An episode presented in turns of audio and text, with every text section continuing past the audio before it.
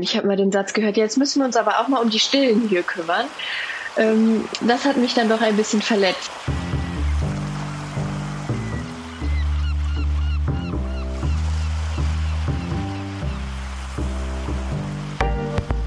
als die Empore dann wirklich geschlossen wurde, da hing so eine Kette vor der Treppe und im Schild äh, Empore gesperrt, ähm, habe ich mich auch so ein bisschen ausgesperrt oder ausgegrenzt gefühlt. Und damit herzlich willkommen beim Windtauch Podcast. Mein Name ist Tobias Sauer und ich bin heute zusammen mit Marie Briese. Hallo Marie, wer bist du? Was machst du? Hi, ich freue mich hier zu sein.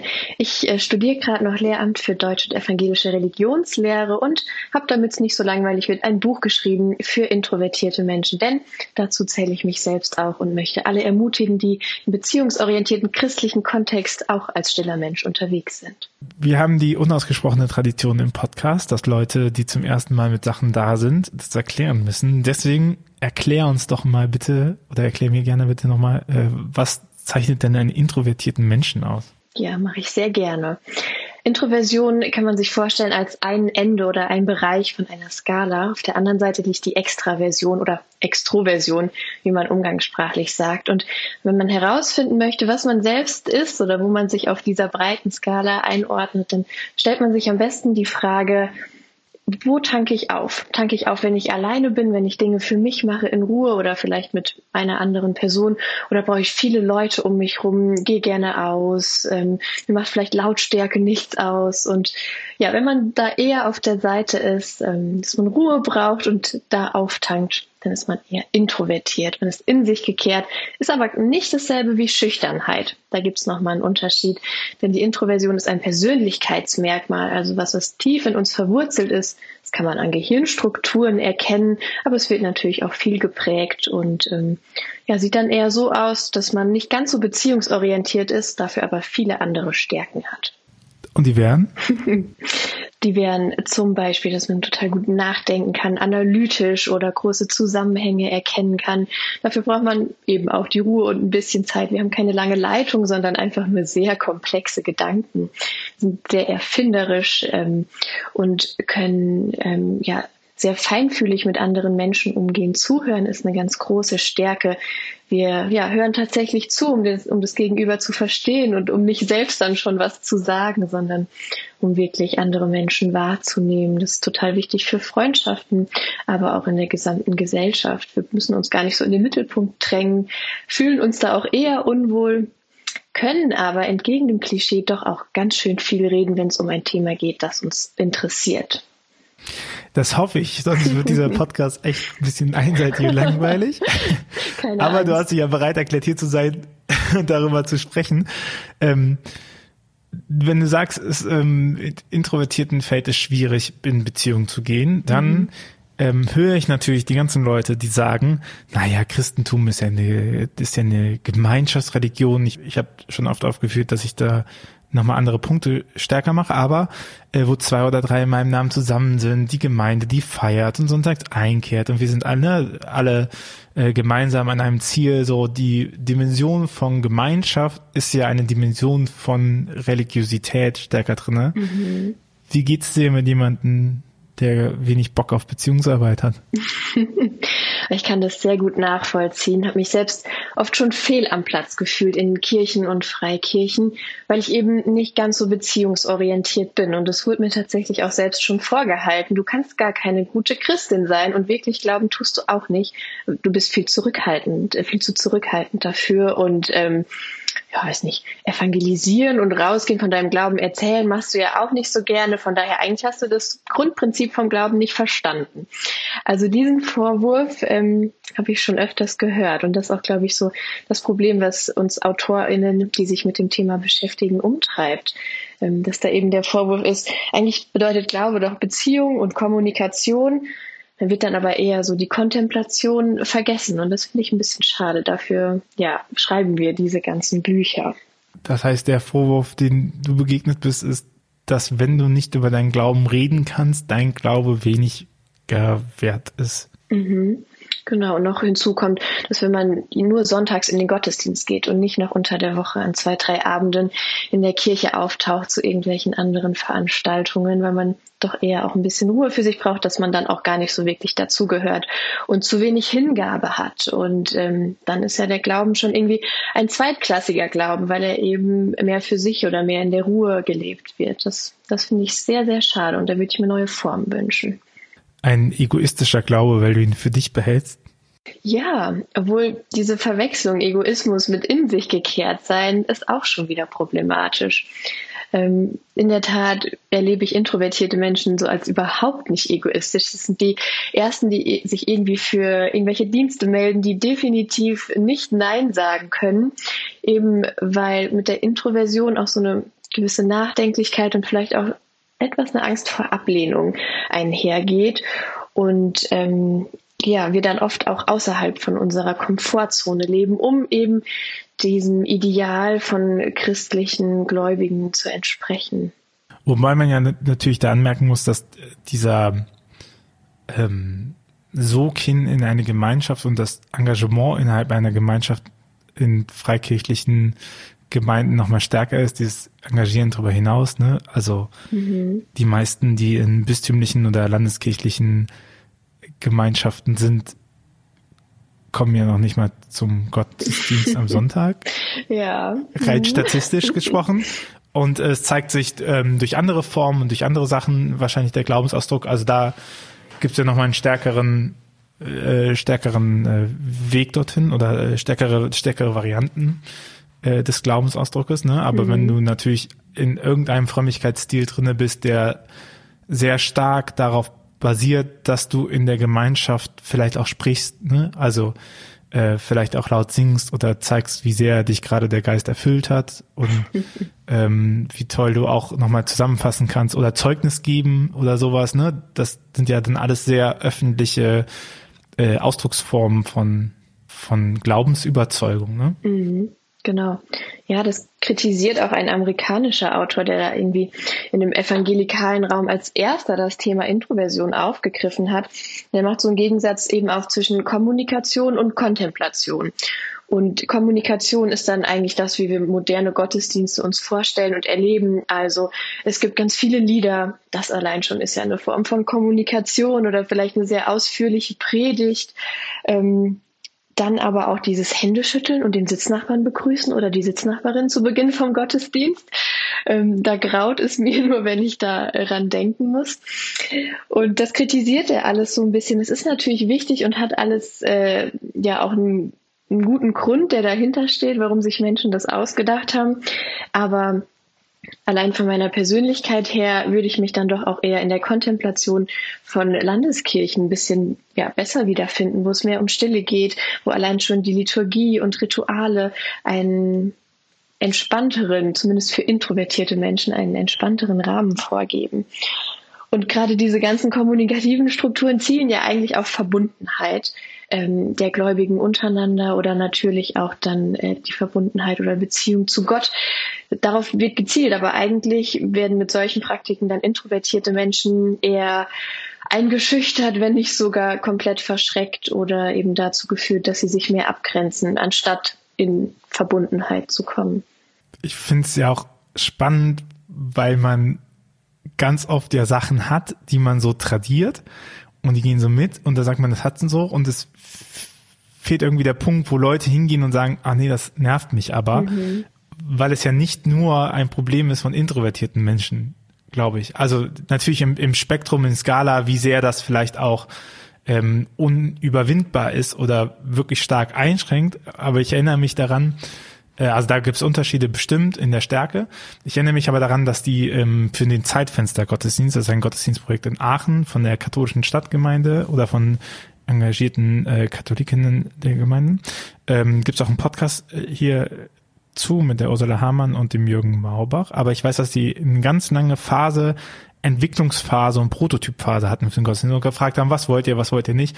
Und eine Erkenntnis, die habe ich sehr gut gemerkt, ist, dass, äh, dass das Thema Gemeinschaft sehr ambivalent wahrgenommen wird. Dass man irgendwie schon in Gemeinschaft sein möchte, aber nicht gezwungen werden soll, in Gemeinschaft zu sein. Also irgendwie dieses, ähm, jetzt stehen alle im Kreis um den Altar und beten zusammen oder so, ne, dass es schwierig ist, aber irgendwie möchte man schon ein, man möchte alleine in Gemeinschaft sein, so als Gefühl, um es mit meinen Worten zu sagen. Und wenn ich dir zuhöre, ähm, mit dem Struggle von introvertiert glauben, dann denke ich mir, ja, das ist, also wie gut ist es, dass wir eigentlich so viele unterschiedliche Menschen da drin haben, weil sie alle uns darauf hinweisen geben können, was vielleicht für alle anderen auch eine dumme Situation ist, weißt du? Also mhm. niemand geht ja in den Gottesdienst rein und sagt, boah, jetzt habe ich so Bock, mich da vorne hinzusetzen und zu sagen, jetzt singe ich mal laut. So, es gibt bestimmt Charaktere, die das gerne mögen und Charismen, aber das ist ja wahrscheinlich nicht die ganze Masse, die das irgendwie ähm, gut findet. Mhm. Ich verstehe das Problem. Definitiv. Gibt es dann äh, motivierte Menschen, die so einen Gottesdienst zu schön planen mit irgendwelchen tollen und vielleicht sogar, ja, weiß nicht, gut gemeinten Aktionen. Ähm, ja, und dann macht die Gemeinde mit, mehr aus Pflichtgefühl, ähm, als dass sie die Motivation teilt.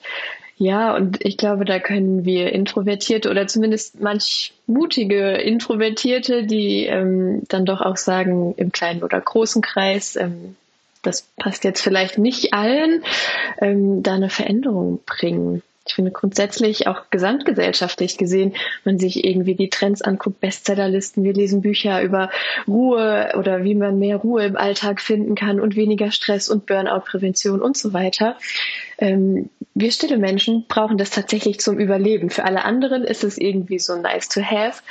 Aber wenn wir stillen Persönlichkeiten da aufstehen und für unsere Ruhe, die wir ja wirklich zum Überleben brauchen, kämpfen, dann können da auch andere von profitieren, beziehungsweise die ganze Gesellschaft oder eben eine ganze Kirchengemeinde. Das finde ich sehr schön und das macht mir auch immer Mut, ähm, da weiterzumachen und manchmal auch unangenehme Dinge anzusprechen und zu sagen, ja, vielleicht probieren wir neue Formen aus oder schließen nicht die Empore. Das war so eine Diskussion in einer Gemeinde, wo ich war da wollten die eben auch Gemeinschaft äh, mehr fördern und eben auch die Gespräche, den berühmten Smalltalk vor und nach dem Gottesdienst mehr in Gang bringen. Dann hat man sich dazu entschieden, die Empore zu schließen, weil sich da immer doch manche Menschen auch zurückgezogen haben. Für mich war es so ein richtiger Safe Space. Da konnte ich mir das Geschehen ganz in Ruhe anschauen, ähm, konnte Smalltalk haben oder eben nicht. Und ähm, trotzdem eine sehr gute Zeit im Gottesdienst haben und danach eben auch nach Hause gehen, ohne jetzt irgendwie groß mit anderen Menschen ins Gespräch kommen zu müssen. Und ja, wenn ich es doch möchte, dann ging das natürlich auch. Aber als die Empore dann wirklich geschlossen wurde, da hing so eine Kette vor der Treppe und im Schild äh, Empore gesperrt, ähm, habe ich mich auch so ein bisschen ausgesperrt oder ausgegrenzt gefühlt. Ähm, einfach weil es so ein Ideal, so eine Idealvorstellung von dem perfekten gläubigen Menschen, der dann doch richtig Bock auf Smalltalk hat jeden Sonntag, ähm, gibt und die da nicht so wirklich Platz hatte. Das fand ich sehr schade. Bevor wir noch mal ein bisschen einsteigen, was so konkrete Handlungen werden und woran man arbeiten könnte, ähm, finde ich es nochmal super interessant an dem Punkt, sich zu überlegen, so, das hat ja eigentlich was mit Charismenorientierung zu tun, wovon man eigentlich so redet, ne? Dass jeder irgendwelche Charismen hat, womit man ausgestattet ist und die einen Beitrag haben und alle irgendwie Glied am Leib, am Leib des Herrn und so. Äh, kennen wir ja Paulus Ausführungen. Mhm. So, und, und dass man das aber so schnell vergisst, weil man doch sehr uniform eigentlich ist in den Gemeinschaften, was Milieus angeht. So. Und dass man halt denkt, man könnte etwas machen, wo alle mit zufrieden sind über eine Form.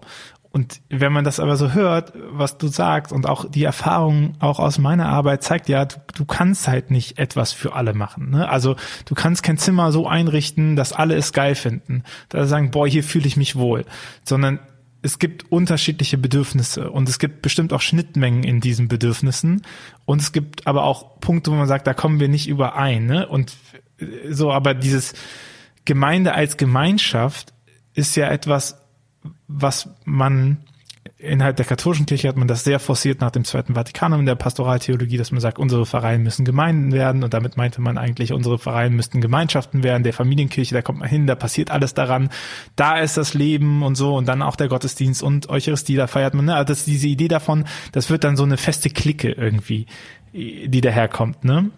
Was was einen Teil der Menschen anspricht, aber was ja nicht was ja automatisch auch Leute, die das nicht wollen, ausgrenzt. Also es gibt ja genügend Einzelgebetsformen oder sowas, ne? So. Mhm. Ja, so ein System stabilisiert und reproduziert sich irgendwie auch immer selbst. Gerade die Milieus angesprochen, ähm, denkt dann doch auch irgendwie eher jeder erstmal von sich oder was, was äh, ja, einem da selbst gut gefällt. Ähm, und vergisst da vielleicht auch andere dabei. Und da finde ich es ähm, ist eine große Herausforderung, das Gleichgewicht zu halten und jetzt wieder zu sagen, wir schließen die Empore komplett oder ähm, ja, wir nehmen das so hin, dass sich manche komplett irgendwie aus der, aus der Gemeinschaft dann rausziehen. Ich glaube, da braucht man ganz viel Feinfühligkeit, um da irgendwie ja gut mit umgehen zu können und ganz viel Kommunikation und Gespräch auch. Denn als ich dann eben angesprochen hatte bei unserer Gemeindeleitung, dass ich das total schade fand, dass sie die Empore geschlossen haben, oh, da haben wir gar nicht drüber nachgedacht war die erste Reaktion. Ich weiß gar nicht, ob sie mittlerweile wieder geöffnet ist. Ich habe mich davon ein bisschen entfernt von der Gemeinde. Nicht deswegen, keine Angst. ähm, aber es wurde. Warum nicht auch deswegen? nee, so schlimm ist es nicht. Ähm, aber es wurde erstmal gar nicht in Betracht gezogen, was, was die Empore als Raum und ja, dann auch irgendwie metaphorisch gesprochen, denn zu bieten hat ähm, für Menschen, die Gottesdienste und Gemeinschaft ganz anders erleben wollen. Denn das ist ja dann auch nochmal so ein Punkt. Wir stillen Menschen finden es total schön, Gemeinschaft zu haben mit wenigen Menschen. Da werden wir bei den zwei oder drei, die in Jesu Namen zusammenkommen. Das reicht uns schon vollkommen aus. Und dann sind dann diese kleineren Gruppen unter der Woche oder Hauskreise ähm, schon ausreichend. Und es braucht vielleicht gar nicht irgendwelche großen Gebetsformen. Ähm, du hast gerade eben die Einzelgebetsformen angesprochen. Andererseits erlebe ich auch, wenn ich in ganz großen Kirchen, ganz großen Gottesdiensten bin, dass ich mich da auch sehr wohl fühle, weil die einzelnen Personen da so ein bisschen untergehen oder man hat so ein bisschen den Schutz in der großen Masse. Ähm, das hat beides Vor- und Nachteile. Ich glaube, es geht nicht nur darum, feinfühlig zu sein gegenüber unterschiedlichen Leuten, sondern ein Bewusstsein zu schaffen für die Entscheidungen, weil man ja keine Entscheidung treffen kann, also wenn man davon ausgeht, dass man nicht es allen recht machen kann, kann man keine Entscheidung treffen, die allen es recht macht. Und vielleicht könnte man ja auch ganz offensiv sagen, okay, nein, nein, wir wollen schon eine Gemeinde sein, wo sich keiner oben auf den Poro setzt und zurückziehen kann.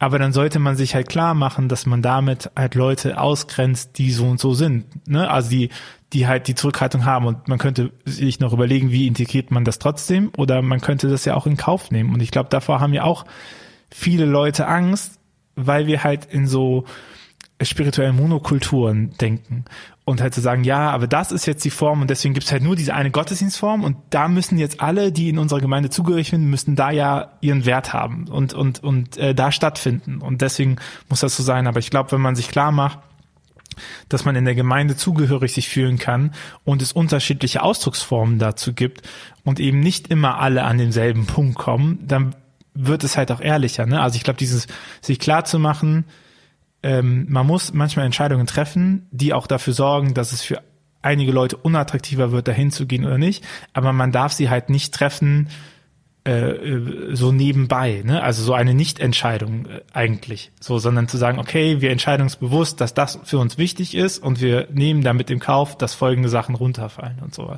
Ich glaube, das ist nochmal viel viel entscheidender, ne? So, du sagst ja so, ach, da haben wir gar nicht dran gedacht, dass das dem Poro sowas ähm, sowas bedeutet. Mhm. Ja, das ist ein, ein, spannender Punkt. Aber dann kommen wir auch wieder in die Quere mit dieser Idealvorstellung. Also dann müssen sich die Menschen, die da die Entscheidungen treffen, auch wirklich darüber bewusst sein, ähm, ja, dass sie da Menschen mit ihrer Idealvorstellung oder nach ihrer Idealvorstellung dann eben in den Gottesdiensten sitzen haben und manch andere dann tatsächlich ähm, nicht nur für diese Veranstaltung ausgegrenzt werden, sondern ähm, ja auf einer viel tieferen Ebene, wo es dann darum geht, dass vielleicht Spiritualität gleichgesetzt wird mit äh, ja, einem Kommunikationstalent oder Soziabilität. Ähm, und das finde ich dann schon wieder schwierig. Dann bräuchte es Formen für beide, dass man sagt, oder ja zumindest das Verständnis für, für verschiedene Ausprägungen, ähm, dass man nicht alle Menschen dann zu allen Veranstaltungen auch tatsächlich erwartet oder irgendwie schlecht übereinander redet, ähm, wenn dann manche Menschen nicht erscheinen. Aber guck, das funktioniert ja genauso. Also all das, was du gesagt hast, an negativen Folgen daraus, funktionieren ja genauso, selbst wenn sich die Leute das nicht bewusst machen. Und ich glaube aber erst, wenn die Leute sich das bewusst machen, ah, meine Entscheidung sorgt dafür, dass das und das passiert, ich nehme das jetzt in Kauf, kommt daraus ja auch nochmal die, ähm, äh, dieser Impetus, okay, was mache ich denn ansonsten noch? Ne? So, also verstehst du, weil, weil es löst sich ja nicht auf. Die Leute werden ja nicht besser in die Gemeinde integriert, wenn ich mir nicht bewusst mache, dass sie nicht integriert sind oder so, mhm. ne? Oder wenn ich mir bewusst mache, dass diese Form von Spiritualität einfach gewisse Leute ausgrenzt, die zum Beispiel mehr Stille brauchen oder so. Aber dann, dann komme ich halt ins Arbeiten, also rein und sage, okay, was könnte ich denn ansonsten noch bauen oder kann ich meine Gottesdienstform anpassen und sowas. Und ich glaube, das ist halt voll wichtig, weil, äh, wie du sagtest, so dann äh, dann bricht es halt mit deren Idealvorstellungen. Und ich würde sagen, gut so, wenn es mal mit den Idealvorstellungen bricht, weil das, was wir denken, was Christentum an Gemeinschaftsformen hat, sind sehr neue Arten von Gemeinschaftsformen, die alle existieren noch nicht so lange, wie Christentum an sich existiert. Ne? Aber wir tun so, als ob sie äh, Gott gegeben, gemeißelt in der Bibel stehen, dass es genau so die Liturgie vorhanden sein muss und für alle Konfessionen äh, denken das so und so. Und dann denke ich, okay, aber das gibt uns ja eigentlich das Bewusstsein darüber, dass es anders sein könnte oder dass es nicht genügend ist oder dass es nicht alle erreicht, ist ja eigentlich der, ein guter Ausgangspunkt, sich klar zu machen, dass es unterschiedliche Arten von Spiritualität ganz allgemein gibt. Ja, definitiv. Und ich würde auch sagen, ähm, wir können sogar die Bibel einmal mit der Brille lesen. Nicht, dass das irgendwie die Hauptaussage sein sollte, sondern für mich war es total befreiend, eben dann mich von diesem Idealbild zu lösen und zu schauen, ähm, was sagt denn die Bibel sonst noch dazu? Oder ja, wie ich Gemeinde erlebt habe, muss ich sagen, sehe ich da mehr Kultur als jetzt irgendwie biblische Grundlagen drin, ne? auch wenn das gerne ein bisschen anders dargestellt wird in, äh, in manchen Kreisen. Aber das hat für mich ja total viel verändert zu sehen. Ähm, zum Beispiel in 1. Könige 19 ähm, Gott als ein, Windhauch äh, vorbei weht und nicht irgendwelche anderen großen, lauten Naturkatastrophen ähm, und einem ganz leise begegnet. Das leise Säuseln. Genau, ja. Ähm, und damit ja eben ja Gott auch anpassungsfähig ist oder komplett die Grenzen von unseren Idealen von gläubigen Menschen sprengt. Das fand ich sehr, sehr heilsam. Ich, äh, 1 Könige 19 ist einer meiner Lieblingsstellen drinne. Mhm. Also nicht ohne Grund heißt die auch das Unternehmen hier Ruach, mhm. Windgeist, Hauch, so. Ich finde das so bemerkenswert zu sagen, naja, man stellt sich das immer so vor, dass es immer mit einem großen Knall passiert. So, und dass man dann sagt, ach ja, das war's ja. Das war ja Gott. So. Und eigentlich in allen Geschichten, die wir, also in den meisten Geschichten, die wir so haben, was Epiphanien, äh, was Theophanien angeht, äh, Epiphanien, Epiphanien, Theophanien. Offensichtlich bin ich kein Sprachenmensch. äh, Gotteserscheinungen und Gottesbilder ist ja, ist ja auch ganz oft dieses, es kommt so anders, als du dir das vorgestellt hast und eigentlich erst, wenn der ganze Lärm zur Seite gerührt wird, erkennst du das, ne? Wenn du irgendwie hinter die menschliche Gestalt Jesu Christus kommst, erkennst du das Göttliche. Wenn du ähm, oder auch, wir sind ja nahe an Ostern, ne? erst wenn quasi das menschliche Leben vorbei ist, wird den Leuten erst so richtig klar, was dahin passiert ist. So. Und erst, erst dann kommt Emmaus. Und dann äh, merken sie, was das für einen Einfluss vielleicht hatte, dass er das Brot gebrochen worden ist. Ne? Und das erst nach dem Gewitter kommt das leise Säuseln. Also so dieses äh, ruhig werden, aushalten, äh, mal gucken, was passiert und dann sich fokussieren können auf, auf die auf die Kleinigkeiten. Liebe ich sehr. Ja, kann ich sehr gut nachvollziehen. Und ich würde sagen, ich bin nicht auf der introvertierten Skala. Macht nichts. Ich glaube, wenn wir anfangen würden, die Bibel so aufzuteilen, ähm, dann würden wir richtige Probleme bekommen. Aber es ist doch eigentlich schön, also ich kann das nur unterstreichen, auch wenn das jetzt nicht spezifisch introvertiert Glauben ist, aber wie schön ist es doch eigentlich, dass wir sagen können, ähm, wir haben so viele unterschiedliche Blickwinkel auf Glauben, aus Spiritualitäten, aus Persönlichkeitsstrukturen, aus Milieus, aus, aus eigenen Erfahrungen, aus eigener Geschichte heraus, die uns immer weiter aufschlüsseln, was da eigentlich steht. Weil ich, ich bin der Überzeugung, dass Gottes Offenbarung sich nicht ändert, aber die Art und Weise, wie Menschen sie verstehen können, schon. Ne? Gerechtigkeit, Frieden, ähm, ähm, Gesellschaftsform, all das haben wir vor zehn Jahren, 20 Jahren auch noch anders verstanden als jetzt. Ne? Also wir haben ja da irgendwie eine Progression drinne, womit wir da drauf gucken und das lesen. Und wie gut ist es, wenn es halt nicht immer nur derselbe Typus Mensch ähm, das liest, was niedergeschrieben ist oder die Offenbarung reflektiert, die wir irgendwie hören, sondern wenn es eben durch viele verschiedene Brillen gibt. Ich finde, dadurch wird der Wahrheitsgehalt der äh, der Bibel nicht angegriffen, wenn man sagt, okay, wir lesen das mal mit introvertierter Brille, sondern mhm. hey, why not? Weil wir können ja danach immer noch entscheiden, ob das, was wir äh, was wir da gefunden haben, ob das uns so wichtig ist, dass wir sagen, dass tragen wir als Dogma irgendwie weiter und erkennen darin eine rote Linie und zu sagen, ja, das ist jetzt nice to have, mal diese Perspektive drauf zu haben, aber das bringt uns eigentlich wenig für unsere, äh, für unseren weiteren Verständnis von Gott und der Frage nach, wie es hier weitergehen soll. Mhm, definitiv. Auch wenn wir in die Kirchengeschichte schauen, können wir immer wieder Trends erkennen, wie Frömmigkeit gelebt wurde und ähm, uns mit Mönchen, Nonnen, Klos, äh, Klöstern beschäftigen, ähm, da würde ich mich als introvertierte Person auch eher drin wiederfinden. Wenn ich aber jetzt an meinen ähm, Kirchengeschichtsunterricht an einer ja eher evangelikal geprägten Ausbildungsstätte zurückdenke, dann waren das echt die, die ähm, Epochen in der Kirchengeschichte, die etwas belächelt oder doch sehr kritisch gesehen wurden.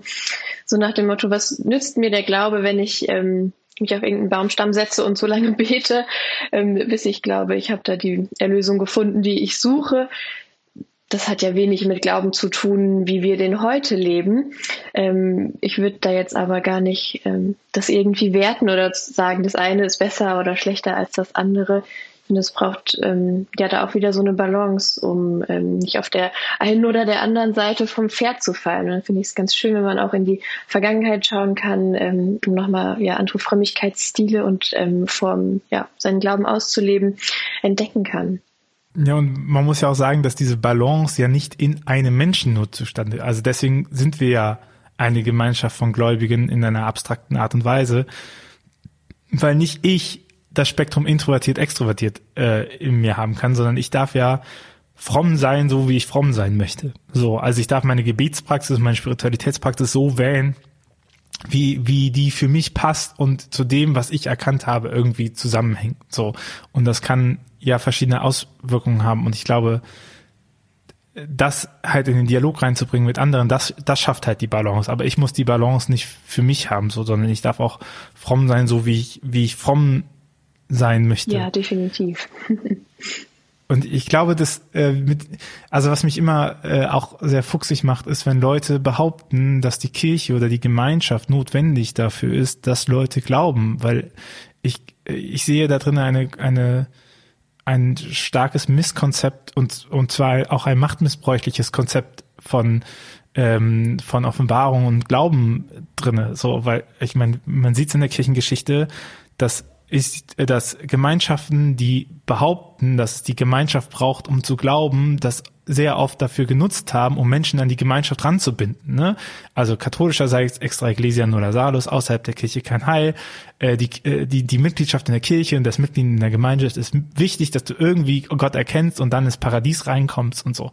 Und das trägt sich immer weiter so fort. Ne? In der protestantischen Theologie ist ganz stark die Gemeinde als Keimzelle für deinen Glauben noch drinne. Also das ist alles drinne und das hat meiner Meinung nach mehr den Sinn, Leute an eine Gemeinschaft und eine Institution zu binden, als dass es den, den Sinn der Notwendigkeit für Heil hat. So, weil wenn ich Glaube an Gemeinschaft koppel, dann koppel ich Heil an Gemeinschaft. Und, und dem ist nicht so. Also, das, bitte widerlegt das, wenn ihr es anders sieht, aber die, der Glaube an sich kommt ja von Gott und kommt dadurch, dass Gott sich immer und immer wieder selber offenbart und sie zu uns spricht, so wie wir das verstehen. Und das löst Glaube aus. Ne? Also die Glaube ist die Antwort des Menschen auf die Selbstmitteilung Gottes, sagt der Katechismus der katholischen Kirche. Den zitiere ich nicht oft, aber hier hat das mal sehr schön zusammengefasst.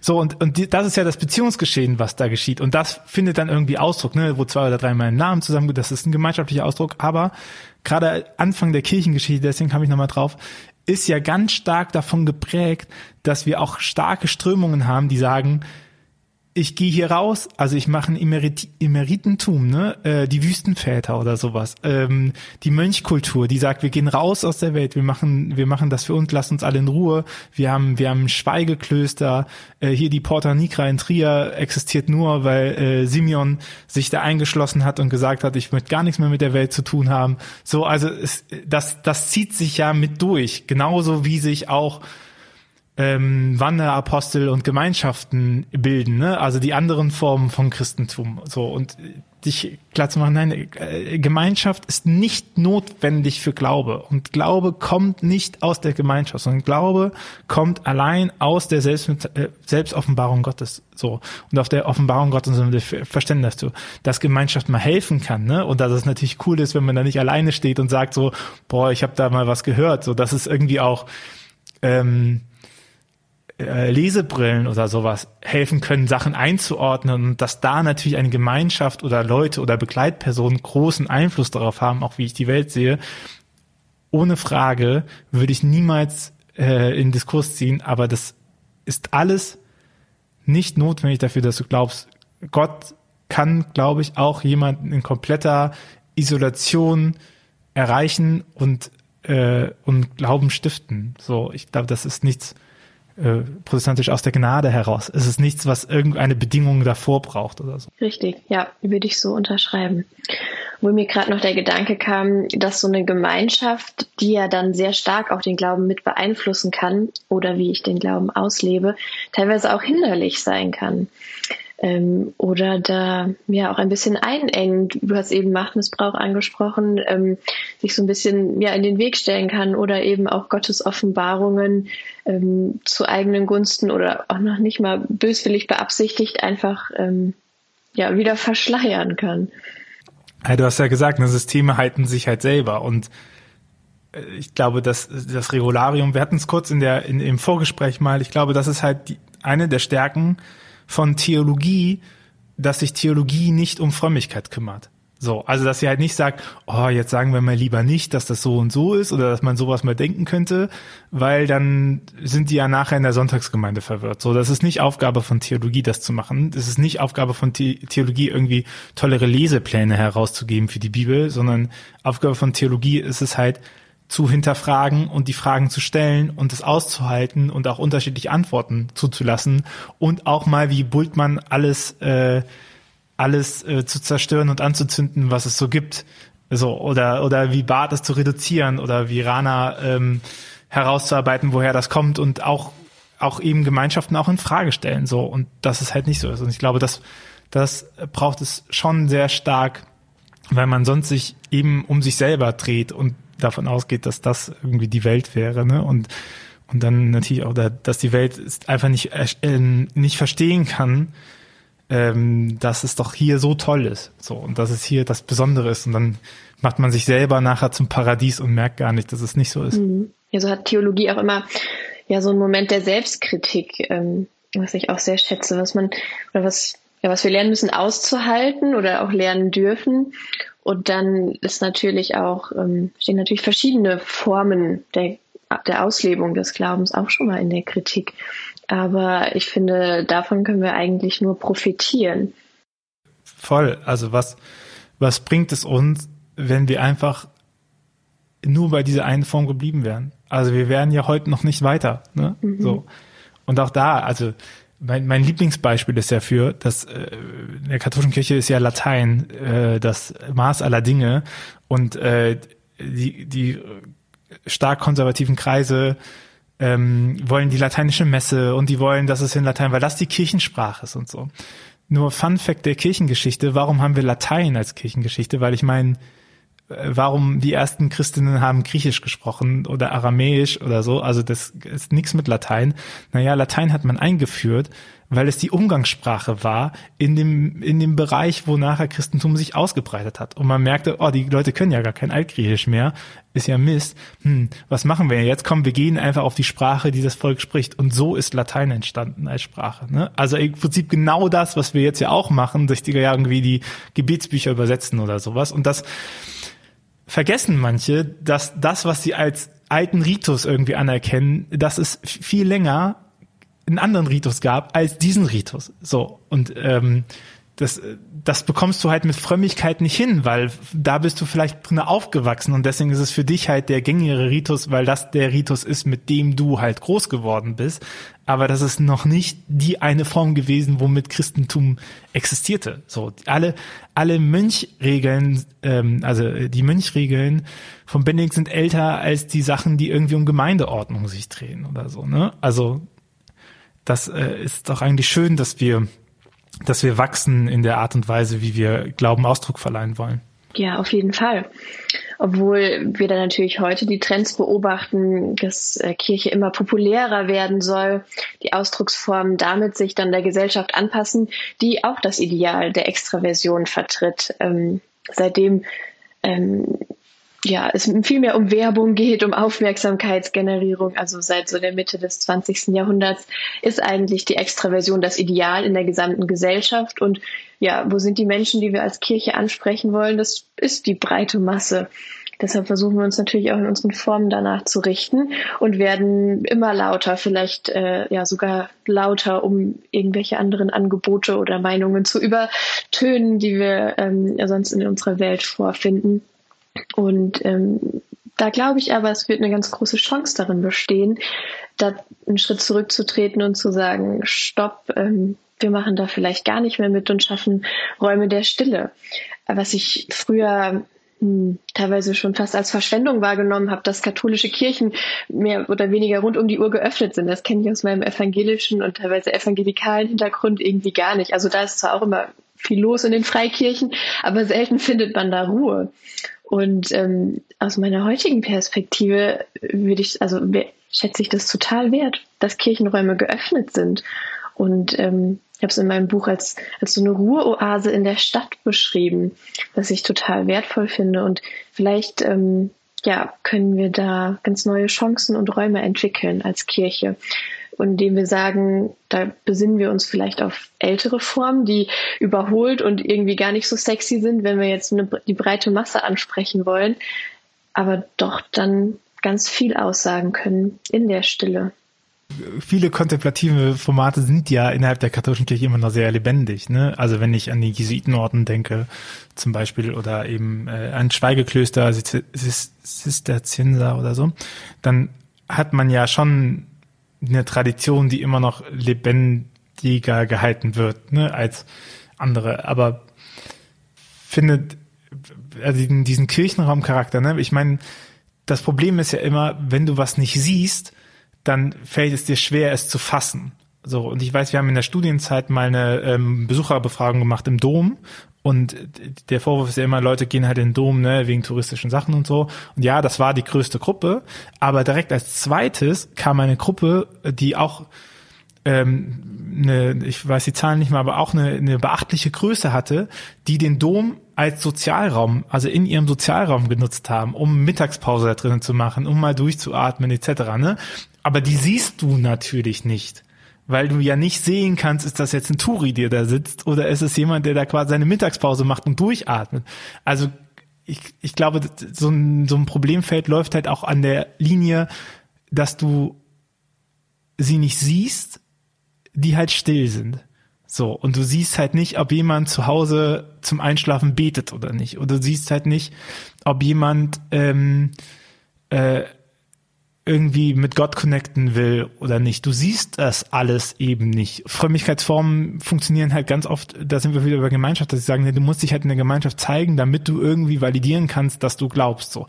Und solange du das halt nicht machst, passiert es nicht. Und ich glaube, das ist schon so ein, so ein Crashpunkt, an dem wir mit der Firma auch ganz viel arbeiten und in der Beratung zu, zu zeigen, ähm, wir gehen eigentlich davon aus, dass die Leute alle irgendeine Ahnung schon haben, ne? So und dass es eben nicht darum geht, denen was beizubringen, sondern eigentlich darum, sprachfähig zu werden. Also dass die Leute halt lernen, aus dem Ausdruck zu verleihen und das ne und auch auch, ich kann mir das auch vorstellen bei Introvertierten, dass es ja auch darum geht, dem Ausdruck zu verleihen, dass es vielleicht dann nicht das Zeugnis vorne ist, sondern andere Formen. Ja, definitiv. Und da wäre es eine totale, oder ist es eine totale Überheblichkeit von Menschen zu sagen, ja, so, weil, also, solange ich deinen Glauben nicht sehe oder du den nicht so lebst, ja. wie ich ihn erkennen kann, ähm, ist er für mich nicht vorhanden. Und ähm, ja, das finde ich sehr schwierig.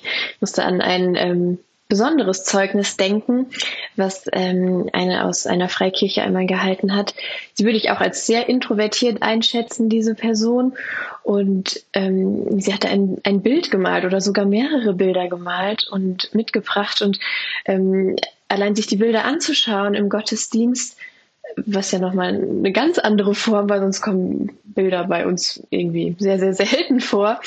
Ähm, vielleicht noch irgendwie als Hintergründe von äh, Liedtexten, die gesungen werden sollen, aber jetzt nicht als Medium an sich.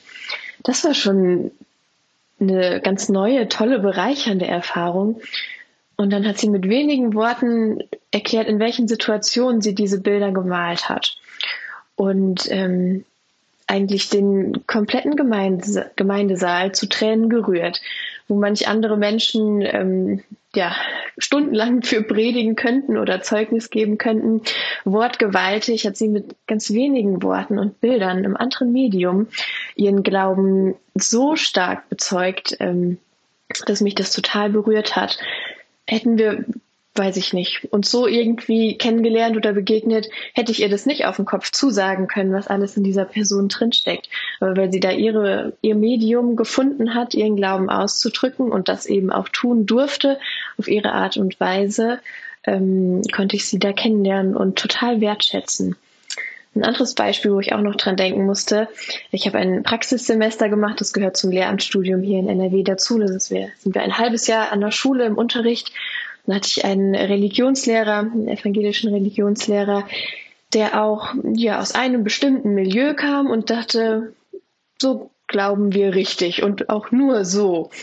Er ging davon aus, dass in seinen Religionskursen ähm, keine gläubigen Menschen anwesend sind, weil sie eben aus ganz anderen Milieus, ganz anderen Lebenswelten kamen. Ich habe dann ein Studienprojekt machen müssen und ähm, die Studierenden befragt und habe ganz, ähm, ganz viele, ganz individuelle Glaubensformen, mehr oder weniger christlich motiviert oder geprägt gefunden, ähm, die dieser Religionslehrer nicht sehen konnte, weil er sehr von seiner eigenen Perspektive mit, das muss man sagen, einem sehr überheblichen Blick ähm, auf seine Kurse geschaut hat und eben diese eine seine eigene Glaubens- oder Frömmigkeitsform und auch theologische Überzeugung in den Menschen gesucht hat und definitiv nicht finden konnte, allein schon, weil das unterschiedliche Milieus und Altersgruppen, Prägungen, wie auch immer sind.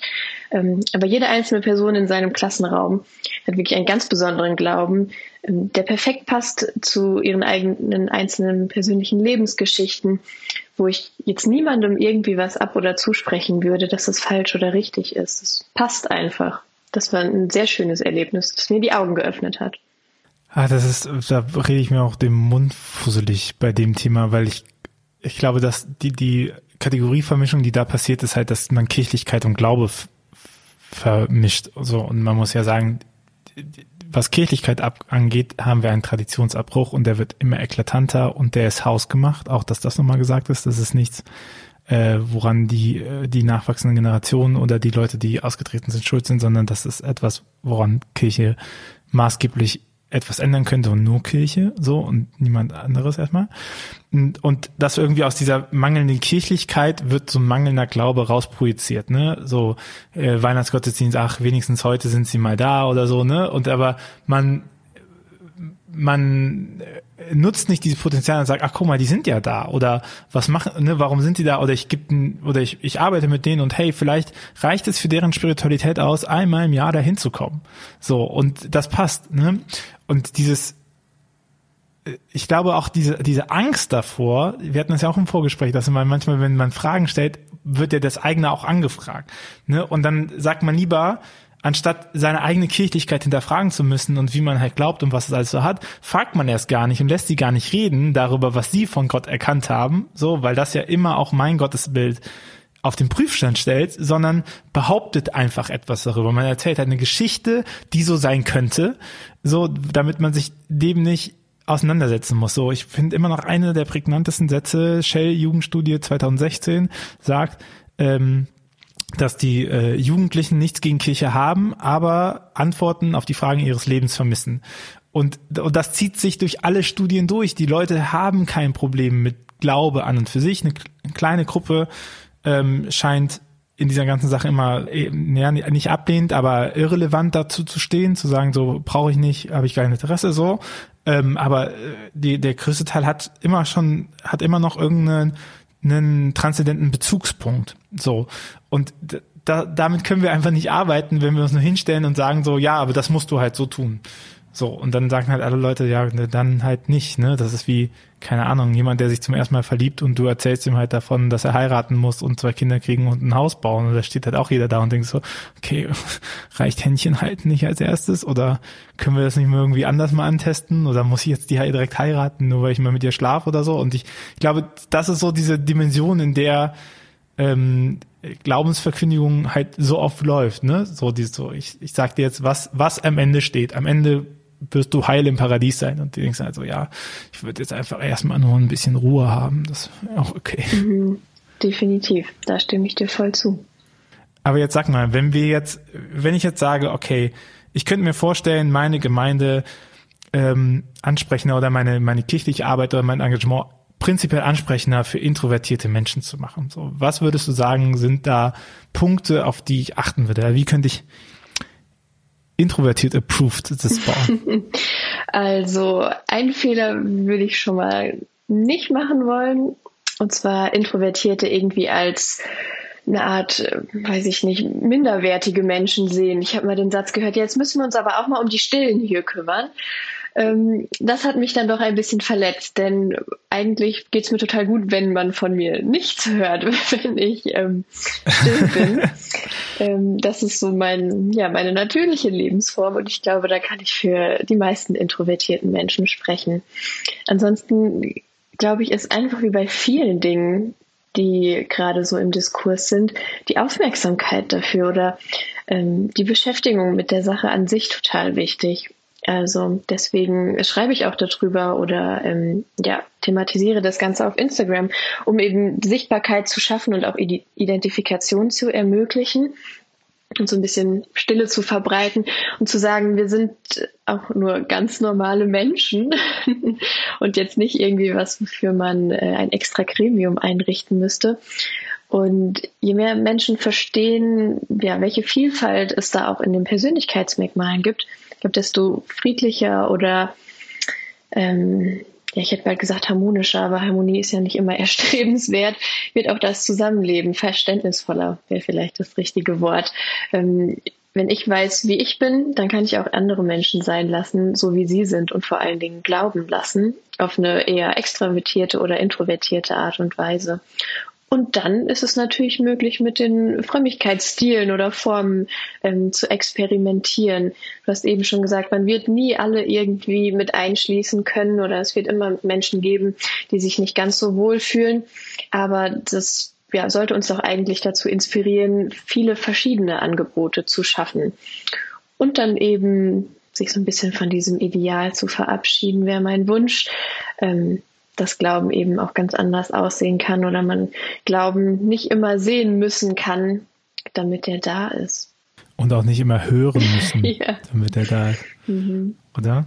Ja. Marie, bevor du die letzte Frage bekommst, mhm. äh, ein kleiner Hinweis in eigener Sache. Wenn du, liebe Hörerinnen, liebe Hörer, diesen Podcast magst und diesen Podcast unterstützen möchtest und weiterhin ähm, einen Podcast zum Thema Kirchenentwicklung und Glaubenskommunikation jede Woche bei dir im Podcast hast, dann würden wir uns sehr freuen, wenn du uns unterstützt und ähm, einen kleinen Beitrag leistest, denn wir sind äh, ein bisschen abhängig von, äh, von eurer Empfehlung, von deiner Empfehlung und wenn du etwas Geld übrig hast, natürlich auch sehr gerne von deinem Support. Auf steadyhq.com slash windhauch kannst du diesen Podcast supporten ähm, mit einer kleinen Mitgliedschaft, fängt glaube ich bei 3,50 Euro im Monat an. Damit ähm, hilfst du uns sehr, äh, denn äh, dieser Podcast äh, ist ein gewisses finanzielles Wagnis, das zu tun. Wir sind nicht, wir sind nicht finanziert von Kirchensteuermitteln, nicht direkt und äh, haben auch ansonsten ähm, keine Finanzierung. Also wir sind darauf angewiesen, dass ihr den Podcast mit unterstützt und wir kümmern uns natürlich auch darum, dass dieser Podcast äh, regelmäßig kommt. Wenn du also sagst, hey, das hilft mir voll, äh, diese Themen, die mit behandelt werden und ich möchte das mit unterstützen, das Projekt, dann äh, schließ gerne eine Mitgliedschaft ab oder empfehle diesen Podcast einfach deinen Freundinnen und Freunden weiter. Also schick die Folgen per WhatsApp an eine Person, wo du sagst, boah, guck mal, das könnte sie interessieren, teile es gerne auf den sozialen Netzwerken. All das, all dieser Support ist ähm, super wichtig um diesen Podcast am Leben zu halten, bewerte es gerne auf deiner Podcast-App. Äh, vielen, vielen Dank dafür. Und wie immer gilt natürlich auch, wenn du gerade kein Geld hast oder es irgendwie gerade schwierig ist und so, ey, du musst uns nichts spenden, äh, wenn wenn es Wichtigeres gerade gibt dafür. Also auch da ähm, schau, was du geben kannst und wenn es nur ein Like ist und ein Weiterverteilen, auch das äh, hilft uns enorm. Vielen, vielen Dank. Marie, was wünschst du dir von für eine Kirche der Zukunft? Wow, das ist eine spannende Frage. Hm, ich glaube, mehr Akzeptanz und Offenheit, auch wenn das so ein bisschen nach Phrasendreschen klingt oder ähm, das vielleicht viele antworten würden. Ich kann mir vorstellen, dass wir genau damit irgendwie lebendig bleiben können oder wieder zu neuem Leben finden können. Und ähm, dazu gehört für mich auch, dass wir uns selbst immer wieder hinterfragen und Gott ganz neu entdecken können im Stillen, ähm, vielleicht auch im sehr offensichtlichen, vielleicht auch in Formen, die wir vorher für uns ähm, ja eher ausgeschlossen haben. Aber ja, Akzeptanz und Offenheit, das wäre mein Wunsch.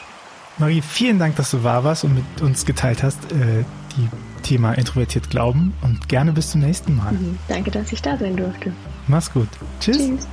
Dieser Podcast ist eine Gemeinschaftsproduktion von Ruach Jetzt und der Evangelischen Arbeitsstelle für missionarische Kirchenentwicklung und diakonischen Profilbildung MIDI.